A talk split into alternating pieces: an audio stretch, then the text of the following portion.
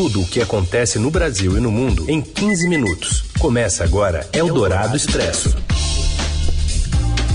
Olá, olá, seja bem-vinda, bem-vindo. Eldorado Expresso começando por aqui. A gente, como todos os dias, traz a atualização do que mais importante aconteceu até agora no seu dia. Eu sou a Carolina Ercolim, comigo Raíssen Abac. Tudo bem, Raíssen? Tudo bem, Carol, boa tarde para você e para quem nos ouve ao vivo pelo FM 107,3 da Eldorado, pelo aplicativo, pelo radioeldorado.com.br e para quem está com a gente também em podcast em qualquer horário. Vamos aos destaques desta quinta, 20 de outubro. O TSE aprova uma resolução que endurece a atuação contra as fake news nas redes sociais durante o período eleitoral. A primeira-ministra do Reino Unido, Liz Truss, renuncia depois de ficar apenas 44 dias no cargo por falta de apoio do Partido Conservador. E ainda o orçamento secreto fora do portal da transparência e a aceleração do INSS nos pedidos de benefícios em período eleitoral. Eldorado Expresso tudo o que acontece no Brasil e no mundo em 15 minutos. A líder conservadora Liz Truss renunciou ao cargo de primeira-ministra do Reino Unido nesta quinta, após apenas 44 dias à frente do governo britânico. O período teve uma sucessão ali de crises que levou a pressão sobre o recém-impostado gabinete conservador a um nível insustentável. A renúncia de Truss marca o menor tempo em que um líder ocupou o cargo de primeiro-ministro desde 1834. Em breve pronunciamento em frente ao número 10 da Downing Street, ele, ela reconheceu a situação do país e disse ter comunicado ao rei Charles III que não poderia cumprir o mandato para o qual foi eleita. I recognise, though, given the situation, I cannot deliver the mandate on which I was elected by the Conservative Party. I have therefore spoken to His Majesty the King to notify him that I am resigning as leader of the Conservative Party. A briga pela sucessão de Truss já começou dentro do Partido Conservador, que deve escolher um substituto nos próximos dias. Até o ex-premier Boris Johnson, né, acabou de sair da cadeira, deve concorrer à liderança, segundo o jornal Times of London. A pressão sobre a primeira-ministra alcançou ápice nesta quarta, quando Truss foi alvo de fortes críticas de aliados e também de opositores do Partido Trabalhista durante uma ida à Câmara dos Comuns. O descontentamento de parte da sua bancada quase se converteu em uma rebelião partidária durante uma votação sobre a exploração de gás de xisto e, apesar da proposta do governo sair vencedor, o desgaste com o próprio partido ficou evidenciado. Eldorado Expresso. O Tribunal Superior Eleitoral aprovou uma resolução para endurecer a atuação contra as fake news nas redes sociais. O teor da norma foi revelado pela Folha um dia antes. Por unanimidade, os ministros decidiram proibir a propaganda eleitoral paga na internet com impulsionamento de conteúdos no período que começa 48 horas antes do dia da votação e se encerra 24 horas após o segundo turno. Esse tipo de propaganda deve ser removido de forma imediata pelas redes, sob multa de 100 mil reais por hora de descumprimento das decisões. A resolução foi proposta pelo presidente do TSE, Alexandre de Moraes. E essa resolução também derrubou de 48 horas para apenas duas horas o prazo para as redes sociais retirarem notícias falsas após decisões do tribunal. Esse prazo será ainda menor, de uma hora, entre 48 horas antes da votação e três dias após o pleito. Pela lei atual, as campanhas só têm que suspender a propaganda online impulsionada, como anúncios pagos no Google, Facebook e Instagram, às 23h59 do sábado anterior ao pleito. No primeiro turno, houve inúmeros registros de anúncios impulsionados de candidatos que continuavam online na data do pleito. Nesta quinta-feira, o TSE também criou uma regra para dificultar que se espalhem conteúdos considerados fraudulentos ou ofensivos pelo plenário da Corte. Eldorado Expresso. O aumento do salário mínimo com regra proposta por Lula seria de 1,3% acima da inflação e custaria 6 bilhões e 200 milhões de reais aos cofres públicos. Detalhes que chegam com a nossa colunista Adriana Fernandes. A proposta da campanha do ex-presidente Lula de criar uma regra de correção do salário mínimo acima da inflação com base na média do PIB dos últimos cinco anos permitiria um ganho real de 1,3% da renda do trabalhador em 2023. O custo adicional ficaria em torno de 6,2 bilhões de reais no ano que vem. A simulação do aumento real prevê um PIB este ano de 3%. Se o crescimento de 2022 for de 2,7%, como prevê os analistas do mercado financeiro na pesquisa Focus do Banco Central, o ganho real do mínimo adicional ficaria em 1,25% se essa regra né, fosse seguida caso Lula ganhe a eleição. Uma das possibilidades que está na mesa é a adoção de um número fixo em 2023. A partir de 2024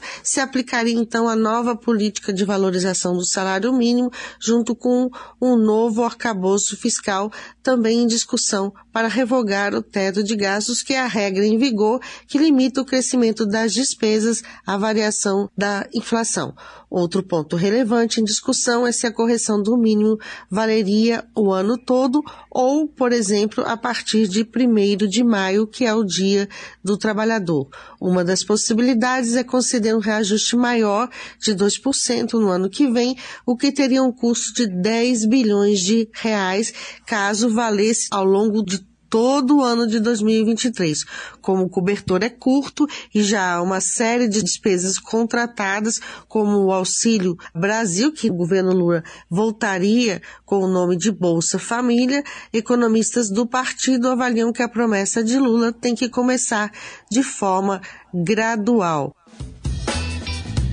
E se a adesão de Rodrigo Garcia do PSDB a Jair Bolsonaro neste segundo turno já havia provocado um racha dentro do partido, a visita do presidente Bolsonaro ao Palácio dos Bandeirantes prevista para esta quinta azedou de vez o clima entre tucanos paulistas. A razão é simbólica.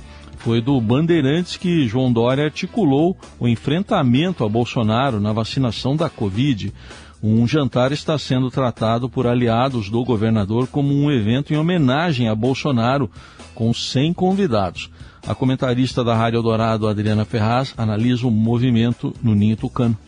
PSDB estadual, que é ligado a Rodrigo Garcia e que era muito ligado a João Dória, está aí apoiando em peso as candidaturas de Jair Bolsonaro e de Tarcísio de Freitas. Mas não é o que acontece no PSDB municipal, que era o PSDB ligado a Bruno Covas. É mais um episódio que coloca Rodrigo Garcia numa situação dentro do PSDB bem complicada. Rodrigo Garcia que não tem compromisso com o PSDB, que muita gente diz que vai só esperar acabar essa eleição para voltar para o ninho dele. O ninho dele é o DEM, que hoje é a União Brasil, ou até um outro destino, a gente não sabe. E ele só reforça o que muita gente diz, que o bolsonarismo está acabando com o PSDB aqui em São Paulo. Faltando 10 dias para as eleições, Luiz Inácio Lula da Silva e Jair Bolsonaro aparecem no limite da margem de erro de dois pontos, segundo a última pesquisa da Datafolha divulgada ontem. O ex-presidente tem 52% dos votos válidos, podendo variar de 50% a 54%. Já o atual ficou com 48% e na margem vai de 46% aos mesmos 50%. Contando todas as respostas, Lula ficou estável em 49% e Bolsonaro subiu um ponto e foi a 45%. Brancos e nulos são 4%, 1% não soube responder. O Datafolha entrevistou 2.912 pessoas em 181 municípios entre os dias 17 e 19 de outubro. A margem de erro é de dois pontos. A pesquisa foi registrada no TSE com o número BR 07340-2022. Você ouve Eldorado Expresso. Seguimos com as principais notícias do dia. Ministro da Controladoria Geral da União admite que o portal da transparência do governo não tem dados sobre o orçamento secreto. Temos mais informações vindo de Brasília com André Schauders. O ministro da Controladoria Geral da União, a CGU, admitiu que o portal da transparência do governo federal não tem as informações sobre o orçamento secreto, as chamadas emendas de relator. Isso daí aconteceu numa conversa do ministro com um internauta né, no Twitter. O ministro lá mostrando um vídeo sobre como acessar ali algumas informações sobre emendas parlamentares no portal da transparência. Quando ele foi questionado por um internauta sobre quem faz os pedidos das emendas de relator, que vamos lembrar, é o grande problema em relação a essas emendas, né? Um dos problemas principal é que você não sabe quem pediu o quê. Qual deputado, qual senador direcionou a verba para um determinado município, para uma determinada obra.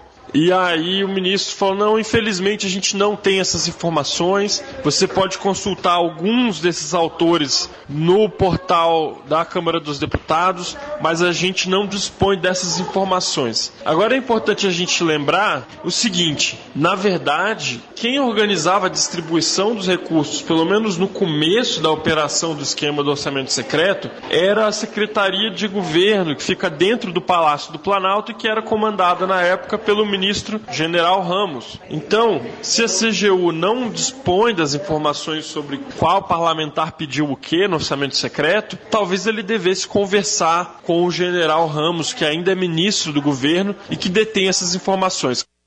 Eldorado Expresso. Na reta final das eleições, o INSS acelerou o ritmo de análise dos pedidos de benefícios, mesmo que ainda esteja longe de zerar a fila que tanto incômodo tem causado ao governo. De acordo com o órgão, o estoque de processos de reconhecimento inicial de direitos de beneficiários previdenciários e assistenciais caiu neste mês para 976 mil.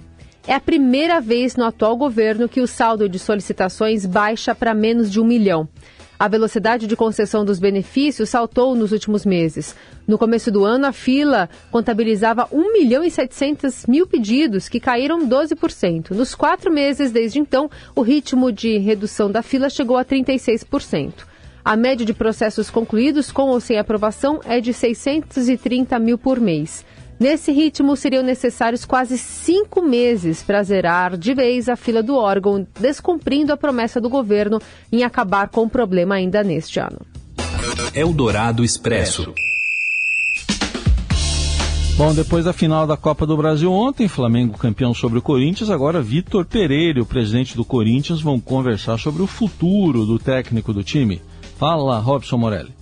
Olá, amigos. Quero falar deste Corinthians mais um pouquinho. Corinthians que merece o nosso respeito. Corinthians que deu um suador danado no Flamengo dentro do Maracanã na final da Copa do Brasil. Não ganhou a competição, ficou em segundo lugar, mas foi reconhecido pela sua torcida e deve ser assim mesmo. Essa semana pode ter decisão importante no Corinthians, a permanência ou não do técnico português Vitor Pereira. Ele disse que pretende ter uma conversa agora, até o jogo do fim de semana com contra o Santos para decidir o seu futuro. Quer falar com o presidente do Corinthians, do William Monteiro Alves, para ver se consegue reforçar o elenco para a próxima temporada, para saber das condições da permanência dele e para aí sim ele decidir o seu futuro. Ele tem um problema lá em Portugal, a família precisa dele lá, mas ele ainda não decidiu se fica ou se vai embora. O fato, informação, seu contrato vai até dezembro deste ano, acabou o Campeonato Brasileiro, o acordo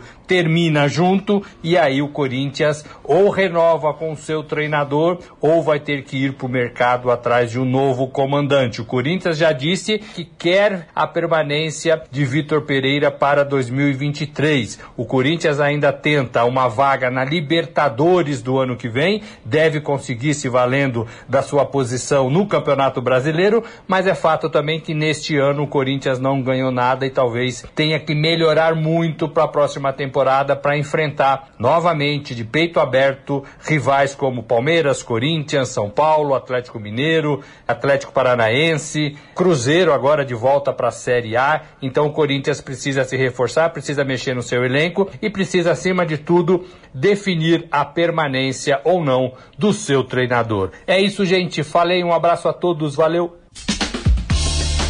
Valeu, Morelli. Valeu também você que ficou conosco aqui nesse Eldorado Expresso. Amanhã a gente está de volta. Valeu, Heisen. Obrigado, valeu, gente. Obrigado pela companhia. Até amanhã. Você ouviu Eldorado Expresso tudo o que acontece no Brasil e no mundo em 15 minutos.